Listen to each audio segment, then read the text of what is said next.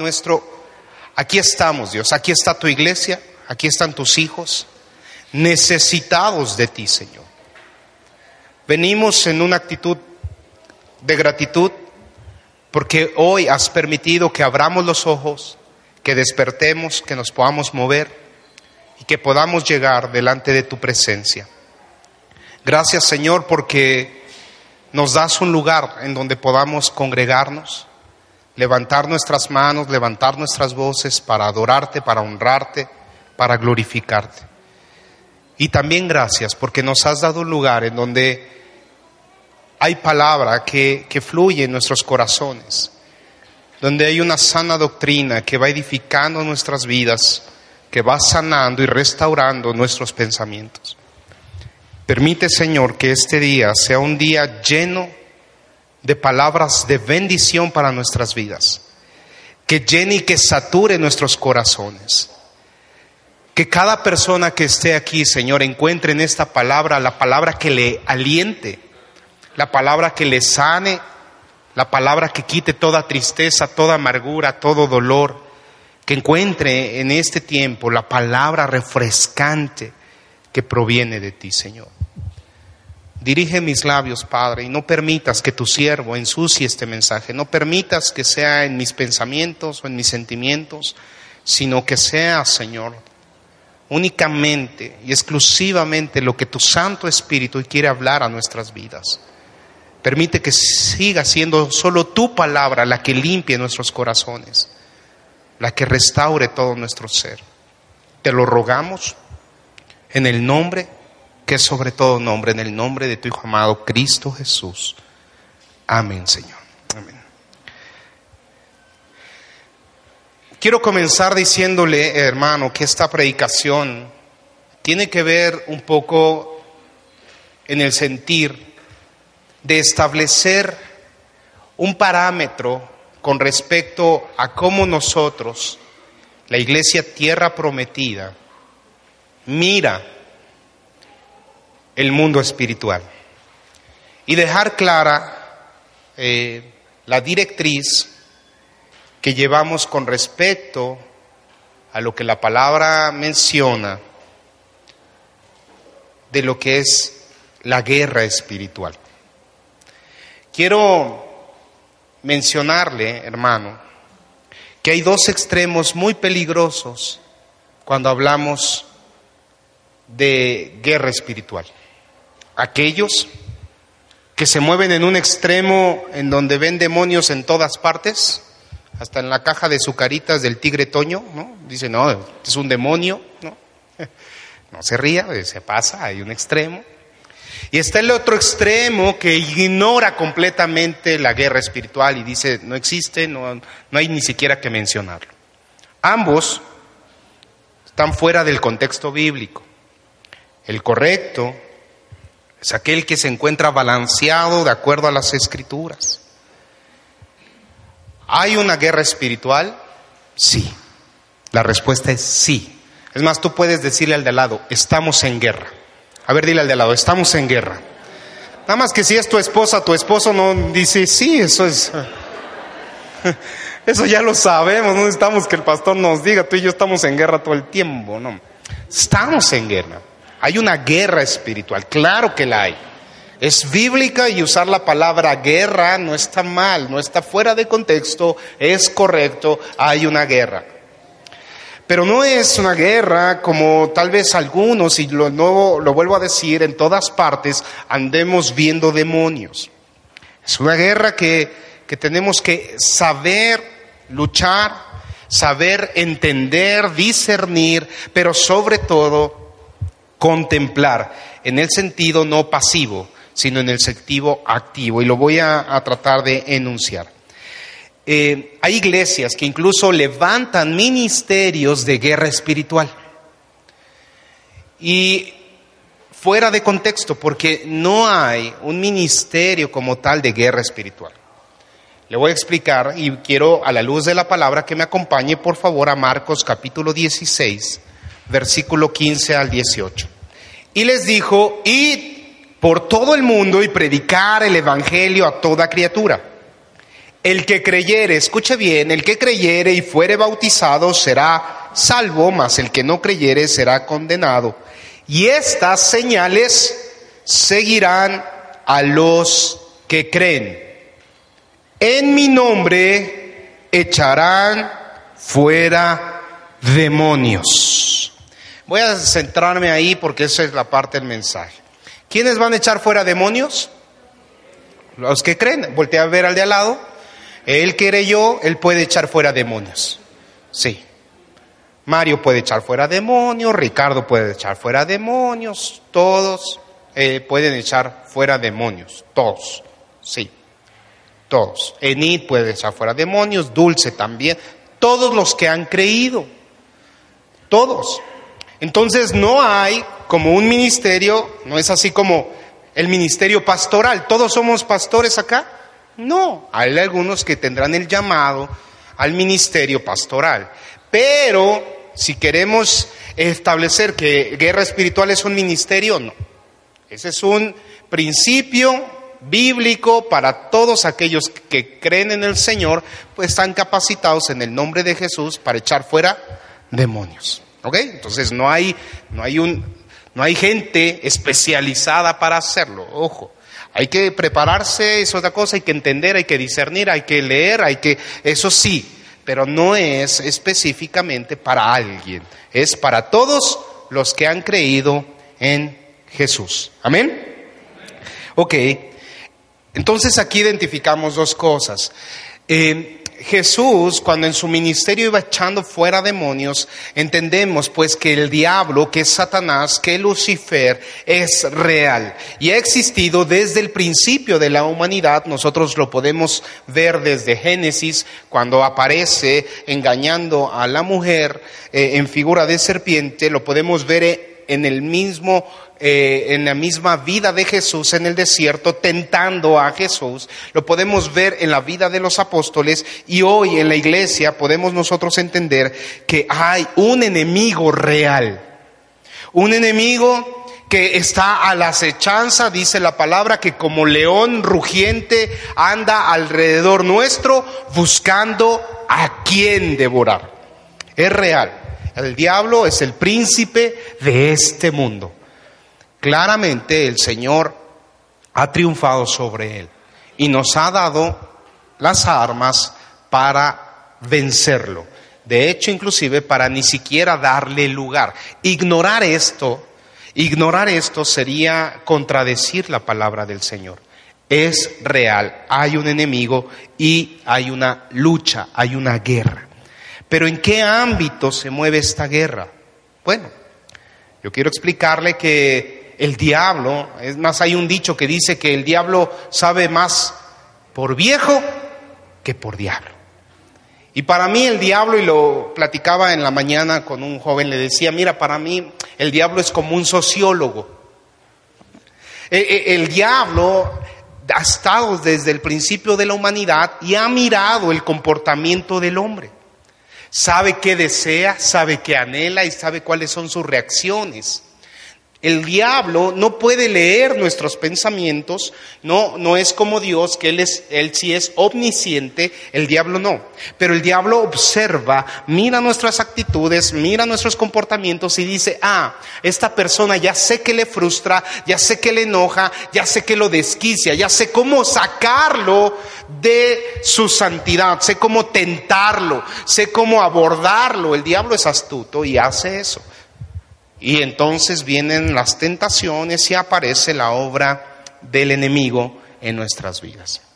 Él es una persona que conoce lo que nosotros sentimos y, que, y las reacciones que podemos tener ante ciertas circunstancias.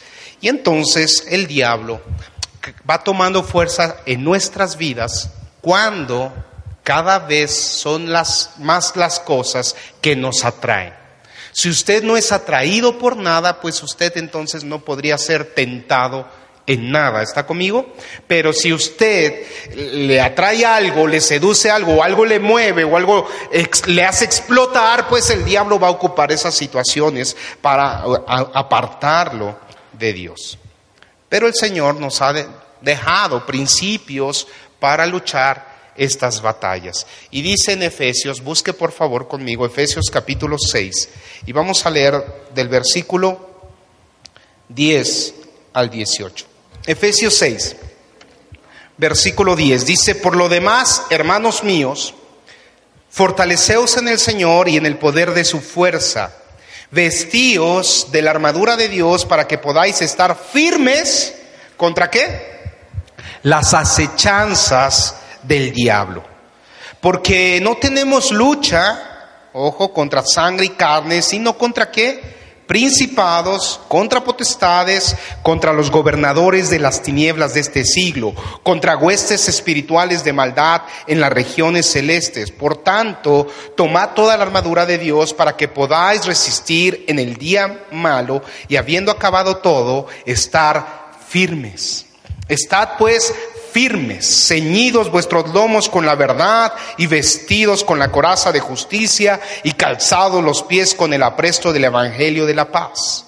Sobre todo, tomad el escudo de la fe con que podáis apagar todos los dardos de fuego del maligno y tomad el yelmo de la salvación y la espada del Espíritu que es la palabra de Dios, orando en todo tiempo, con toda oración y súplica en el Espíritu, y velando con ello con toda perseverancia y súplica por todos los santos.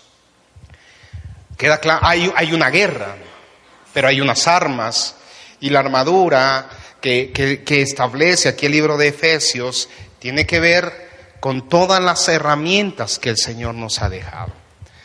No es nuestra guerra no es contra las personas. No.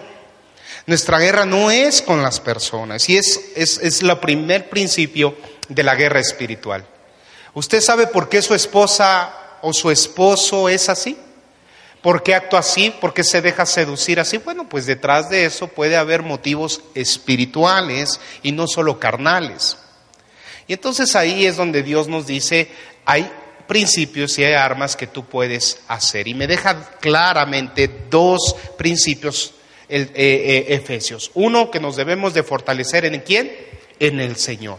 Juan 15, 5 dice, el Señor Jesús, nada puedes hacer sin mí. Nada podéis hacer sin mí. Una cosa es que estemos en el Señor, primeramente es el principio. Y el segundo principio es, dice, que estemos orando todo el tiempo.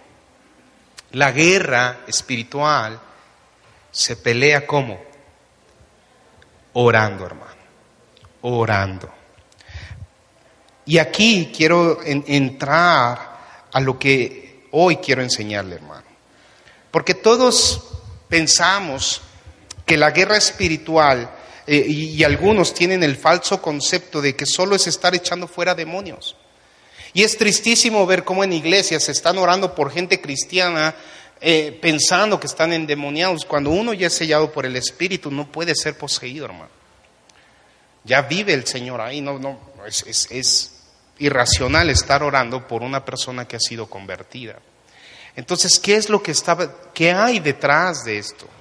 La guerra espiritual, hermano, no es afuera. Y déjeme decirle, cuando nos topamos con un endemoniado, luchamos fuera en el nombre de Jesús y eso lo hacemos sin problema. La guerra espiritual no es allá afuera. La guerra espiritual empieza, comienza y termina con nosotros. Quiero enseñarte esto hoy a la luz de la palabra, hermano. Porque yo puedo interceder por ti y orar y en el nombre de Jesús que todo el tormento que estás recibiendo se vaya. Pero el que debe de pelear la batalla para volverse espiritual, para que todo eso se quite, eres tú. Y mire conmigo, vamos a leer dos pasajes que nos van a dejar al entendimiento claro. Primera de Corintios capítulo 2 verso 14 al 16.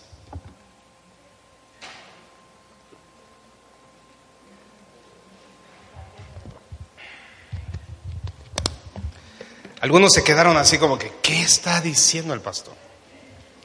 Esto, está volado del cerebro, ¿no? Así nos vuela el cerebro. Pero quiero que pelees la batalla y, veas dónde está el enemigo. El enemigo no está afuera, te está invadiendo aquí, te está invadiendo tu corazón, está invadiendo tu mente. No es allá afuera. Ciertamente va a haber circunstancias afuera, pero la batalla no es por las circunstancias, la batalla es porque cómo estás tú reaccionando ante las circunstancias. Y mira lo que dice, Primera de Corintios 2, 14 al 16. Y y es revelador. Y quiero que todos acá leamos con mucha atención porque el Señor te va a hablar a tu vida. Dice, pero el hombre natural no percibe las cosas que son del Espíritu de Dios, porque para él son locura y no las puede entender porque se han de discernir espiritualmente. En cambio el espiritual juzga todas las cosas, pero él no es juzgado de nadie, porque ¿quién conoció la mente del Señor? ¿Quién le instruirá? Mas nosotros tenemos la mente de Cristo. Quiero dejar dos puntos aquí claros. Hay dos hombres que marca el apóstol Pablo en estos versículos. El hombre natural y el hombre qué? espiritual. Y dice, el hombre natural no puede entender las cosas. E, ese hombre no, no las, ni siquiera las mira, piensa que son locura. El hombre espiritual la discierne, lo atiende, está atento, conoce del Señor y busca de Dios. Y ahora vamos a ver el tercer hombre. Y vaya conmigo ahí mismo, en, en, Primera de Corintios, pero ahora sáltese al capítulo 3 y, y vamos a leer del versículo 1 al 3. Aquí viene el tercer hombre. Dice, de manera que yo, hermanos, no pude hablaros como espirituales, sino como a qué? Carnales, como a niños en Cristo. Os di a beber leche y no vianda, porque aún no erais capaces, ni sois capaces todavía, porque aún sois carnales, pues habiendo entre vosotros celos, contiendas y disensiones, ¿no sois carnales y andáis como hombres? tres tipos de hombres. El natural, el carnal y el espiritual.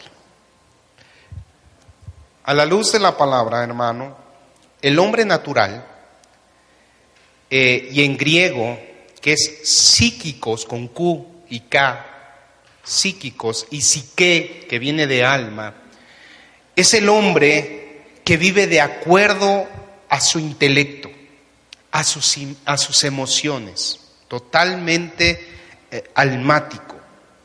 No ha nacido en el Espíritu y dice la palabra que el que no ha nacido de nuevo no conoce a Dios, ni siquiera puede entender su palabra.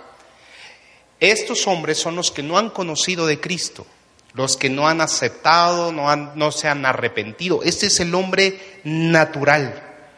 Muchos de nosotros antes de venir a Cristo éramos hombres naturales. Todo era a través de la razón. Todo era a través de nuestras emociones y así dirigíamos nuestras vidas. Pero esta tenía una razón espiritual. Porque dice Segunda de Corintios, y vaya conmigo ahí, Segunda de Corintios, capítulo 4, verso 3 y 4. Estoy leyendo el hombre, el, hombre eh, natural, hermano. ¿eh? Segunda de Corintios capítulo 4, versículo del 3 al 4. Vamos a leer estos dos.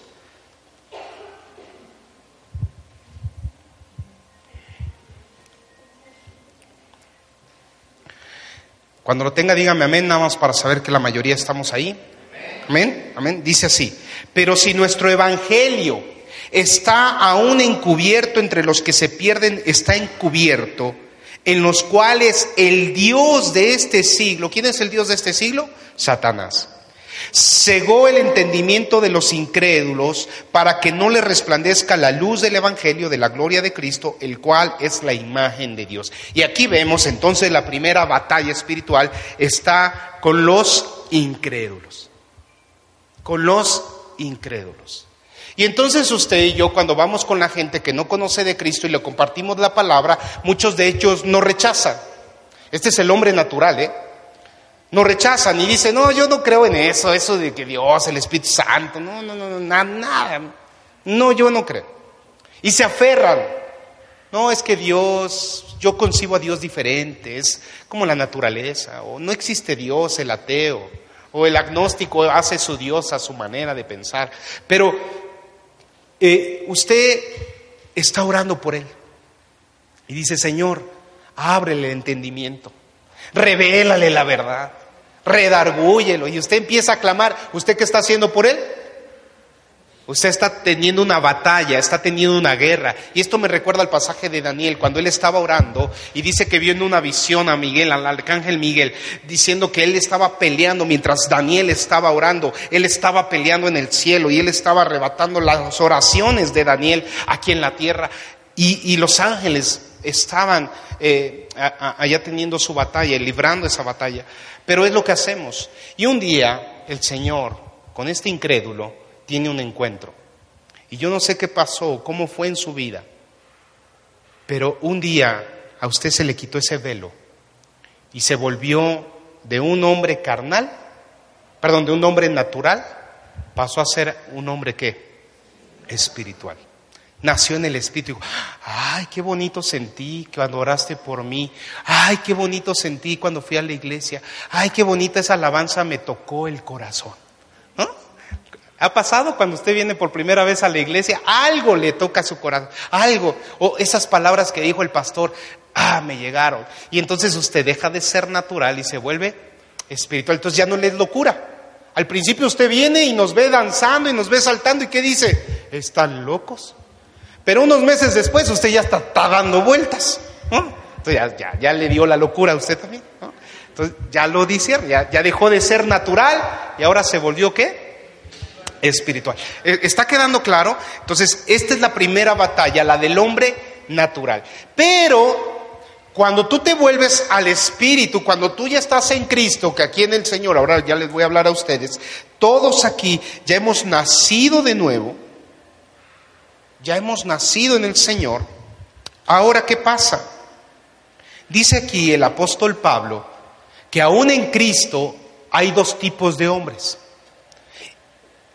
El carnal, y la primera vez que se escucha hablar del carnal, y no de carnal hermano, sino del eh, hermano carnal, es decir, de que aquel que es cristiano pero anda conforme a la carne, es aquí, en este versículo que leímos en 1 Corintios 3.1. Pero, ¿quiénes son estos? El hombre carnal viene del griego sarkikos, y sarts, que significa carne, es el hombre que aunque ya conoce del Señor, que aunque ya quiere agradar a Dios, no tiene las fuerzas suficientes para vencer qué? La carne, hermano. Y entonces, este hombre no ha aprendido a andar en el Espíritu y sigue practicando las cosas de qué? De la carne. Y están enumeradas. Busque conmigo Gálatas capítulo 5, verso 19. Y ahorita vamos a ver, yo quiero que usted tenga el discernimiento que el Señor le revele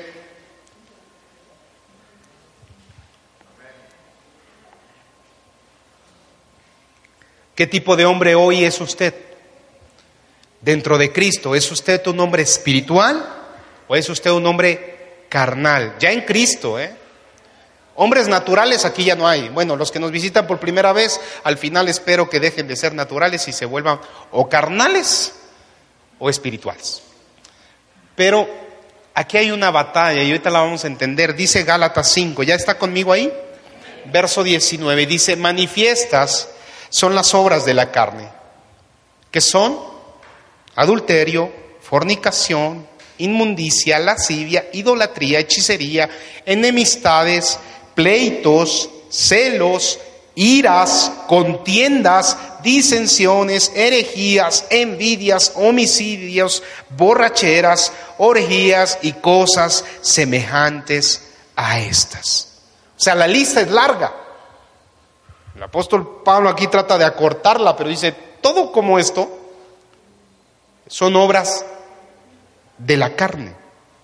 Y entonces Pablo le está hablando y les dice, ustedes no les puedo hablar como espirituales, les tengo que hablar como a carnales, como a niños, porque todavía siguen haciendo las cosas de la carne, aunque ya conocen de Cristo. Y entonces, hermano, aquí es donde empieza la batalla. Aquí es donde empieza la guerra espiritual. Tú estás peleando con tu esposo porque no cambia su manera de actuar o no cambia su manera de hablar, pero no te pones a ver en el espejo y dices, pero yo qué estoy haciendo? Si yo no perdono, si yo también me enojo, ya me levanto la voz, guardo amargura. No, pero lo que él hace es más grave de lo que yo hago. No, hermano, no, no es cierto. Porque si tú no perdonas, Dios no te perdona, es igual de grave. Porque eh, el Señor lo que quiere es transformar nuestros corazones y el diablo quiere enemistarnos con Dios. Y ahí usted necesita discernimiento y saber que está librando una guerra. Pero la guerra no es con su esposo, con su esposa, con sus hijos, no es con el jefe en el trabajo, no. La guerra que usted está librando y la más fuerte y la más difícil es con usted mismo, con sus pensamientos, con su carne, con sus emociones. Esa es la guerra espiritual, hermano. Porque el diablo va a poner todo alrededor nuestro para hacernos tropezar para hacernos caer, porque conoce nuestras reacciones. Pero ahí es donde usted se tiene que poner la armadura de Dios y con la fe y con la palabra del Señor librar esa batalla. Y decir, no importa cómo hoy me sienta, no importa lo que hoy mis pensamientos me estén llevando, yo confieso y yo creo la palabra de Dios. Esa es la guerra. Esa es la guerra de todos y cada uno de nosotros. Y esa es la que hay que librar. Y a veces es la más difícil de enfrentar. Porque nos topamos con nuestro orgullo, a veces nos topamos con nuestra justificación, con nuestra soberbia para no aceptar y mirarnos que el problema realmente no son las circunstancias, sino cómo yo estoy reaccionando ante esas circunstancias. Respire así, tome aire, se quedó pasmado un momento. Ahora sí podemos decir, ¿estamos en guerra? Todos, todos estamos en guerra. Y unos estarán enfrentando una guerra tal vez muy carnal, Tal vez algunos muy tangibles, con el alcohol, con las drogas, con el cigarro, con la pornografía, con, el adulterio, con, con, la fornicación, con la inmundicia, con algunas muy tangibles. Pero tal vez otros están librando otra batalla y la batalla es el rencor, eh, eh, eh, la falta de perdón, es la inseguridad, son los celos, son los pleitos, el mal carácter y otros están tal vez librando las, las batallas de las mentiras, de la hipocresía, pero todos, hermano, todos estamos en guerra. Y algunos se quedan atrapados en la carnalidad. Y es ahí donde el apóstol Pablo está haciendo énfasis y está diciendo, ustedes no tienen que seguir caminando como hombres carnales.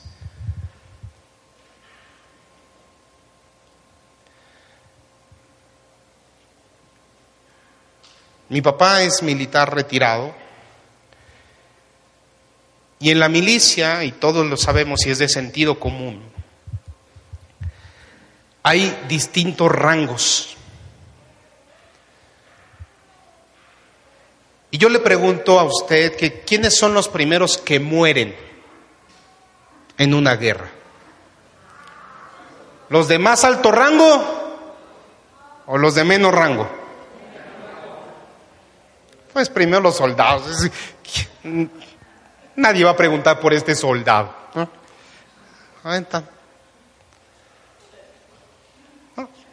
O sea, no quiero discriminar ni escucharme mala onda. Quiero trasladarlo a la guerra espiritual, pero Pues el soldado. Espiritualmente, ¿quién es el soldado? Aquel que se deja arrastrar por sus deseos carnales. El que vive más en la carne que en el espíritu. El que no ha madurado, el inmaduro, el niño, el infantil, el que sigue con las mismas actitudes, pensamientos de muchos años, viviendo la vida de la manera, de la misma manera que la ha vivido por siempre, con sus mismos preceptos, con sus mismos prejuicios, con sus mismas, eh, déjeme llamarlo, tentaciones, dejándose arrastrar por la misma carne. Esos son los soldados. Son los que están ahí. ¿Quiénes son los de rango militar más alto espiritualmente hablando? Los que han madurado, los que han crecido en el Señor, los que tal vez se tropiezan, pero ¿qué hacen? Se levantan, luchan, se arrepienten genuinamente. Y cuando hablamos de arrepentirnos, dejan de hacer lo que estaban haciendo. Eso es arrepentimiento. No es solo pedir perdón y volver a caer con lo mismo, no, es ya dejar de hacer, de limpiarse por completo esa sociedad y voltearse y hacer cosas nuevas. Ese es arrepentimiento. Y esos son los que ocupan un rango importante, porque han madurado y entonces ya no son hombres carnales, son hombres espirituales. ¿Y quién es el hombre espiritual? En griego, neumáticos, neuma, que significa qué? Espíritu, ¿no? Los que están tomando ahorita el módulo de neumatología, ¿cómo, cómo es neuma, neuma? ¿Cómo es juvenal? Neumatología, así lo dije bien, ¿verdad? El estudio del espíritu. Neuma, espíritu. ¿Quién es el hombre espiritual? Gálatas 5:22. Vamos a ver ahí.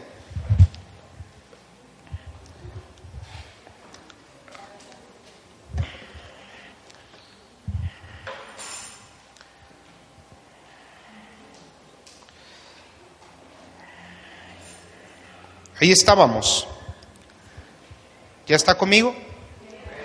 No se pierdan, ahí estamos. Dice, más el hombre, más el fruto, perdón, del Espíritu. Es que amor, gozo, paz, paciencia, benignidad, bondad, fe, mansedumbre, templanza. Contra tales cosas no hay ley. Pero los que son de Cristo, verso 24, han crucificado la carne con sus pasiones y deseos. Y si vivimos por el Espíritu, andemos también por el Espíritu. Wow. ¿Cómo va a andar el hombre espiritual?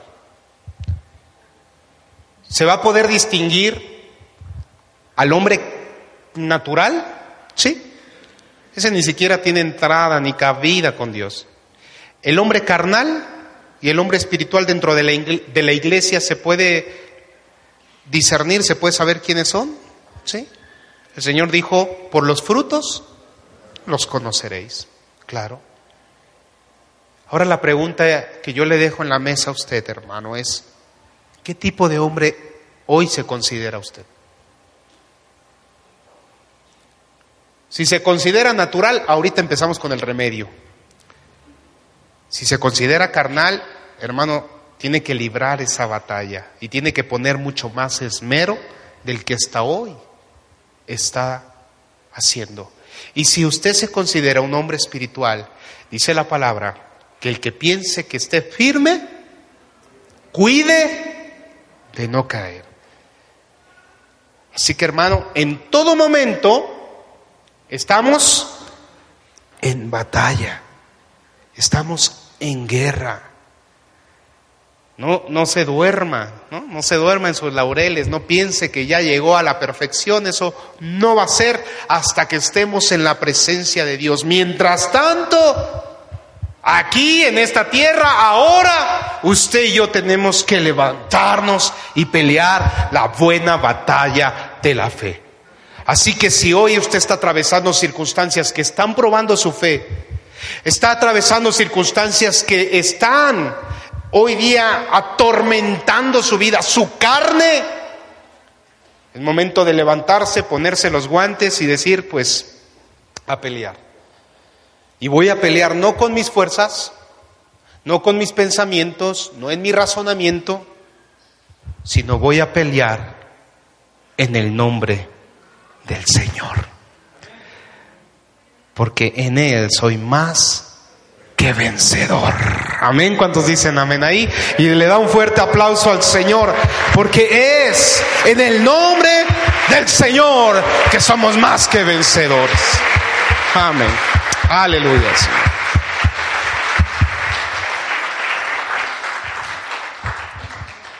Entonces, ¿cuál es la auténtica guerra espiritual que estamos librando? Con nosotros mismos, hermano. Déjese de andar peleando con la caja de sucaritas, con el tigre Toño y con esas cosas. En cualquier momento que se manifieste, usted le hace en el nombre de Jesús, eso se va. No, no, no, no se preocupe. ¿no? no habrá puertas tampoco, pero no, no, el diablo está fuera de su vida, ya no hay condenación para los que están en Cristo Jesús. Usted tiene autoridad sobre ellos. En el nombre de Jesús, ya nada, los que han sido sellados, no, les puede hacer nada, no puede tocar nuestras vidas. Yo se lo he manifestado, se lo he confesado. Cuando hay endemoniados, el, último endemoniado que hubo en, el encuentro, una mujer, ahí llegaron mis hermanas corriendo, pastor, está una endemoniada y se estaba revolcando y dando de vueltas como reguilete. Y yo le dije, ¿por qué vienen corriendo a mí? Pues órale, vayan, oren ustedes. Y todas las hermanas así, ¡Ah! órale, yo hasta me senté en el sillón para ver. Y créanlo, ese, ese no es un ministerio especial para los pastores, es para todos. Ahí estaban las hermanas temblorosas ahí y, y no querían que, que se les acercara, oraron por ellas, salió el demonio, claro que va a salir en el nombre de Jesús, porque no es en nuestro nombre, es en el nombre de Jesús y eso se nos olvida. Él es fiel a su palabra, es, es creerlo. Y toda, después estaban bien contentas y querían encontrar demonios por todas partes, ya veían a alguien con un ojo chueco, ya en el nombre de Jesús. No, hermano, no, no se vaya a ese extremo, eso no es guerra espiritual. Pero lo que siempre les he enseñado es que la guerra, la auténtica guerra está en tu mente y en tu corazón. Esto es lo que tiene que ser golpeado. Y el apóstol Pablo decía, todos los días yo me golpeo. Aquí la carne. ¿Hasta cuándo viviré en este cuerpo de muerte? ¿Hasta cuándo me libraré de él? Porque lo que no quiero hacer, eso hago, decía el apóstol Pablo. Esta es la verdadera batalla. Y aquí es donde debemos de salir triunfantes. Aquí ir en contra de lo que nuestra carne nos pide.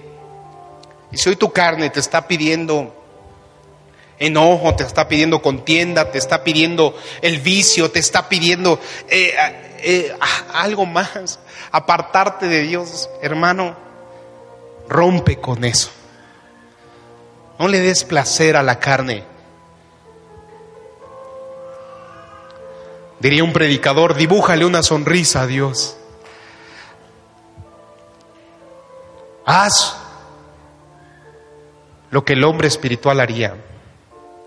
Pero para poderlo hacer, hay que estar de rodillas. En tus fuerzas no lo vas a lograr, te lo aseguro, hermano. Por más que uh, le pujes y digas, sí puedo ser bueno, sí puedo ser bueno. No, hermano. El hombre espiritual está de rodillas todos los días diciendo, Señor, te necesito. Yo no puedo, yo no puedo decir no, no puedo vencer este pensamiento, no puedo vencer, Señor, soy, soy débil. Pero dice tu palabra que en mi debilidad tú, tú me harás fuerte, Señor. Y yo creo y confieso esa palabra, Señor, hoy no puedo, me siento arrastrado. Pero te creo que soy más que vencedor. Y creo que estás conmigo. y que voy a salir adelante y que la gloria postrera será mayor que la primera. Y que aunque el, el justo caiga siete veces, siete veces se levanta, yo lo creo. Y creo tus promesas, que mi casa y yo estaremos contigo, Señor. Yo creo eso. Abrace la promesa de Dios, hermano. Abrácela. De rodillas, de rodillas. Esa es la batalla espiritual, esa es la guerra espiritual. Antes de querer librar batallas afuera, termine con esta. Afírmese en esta. Y crezca para la gloria. Cause we're going to the promised land. Yeah.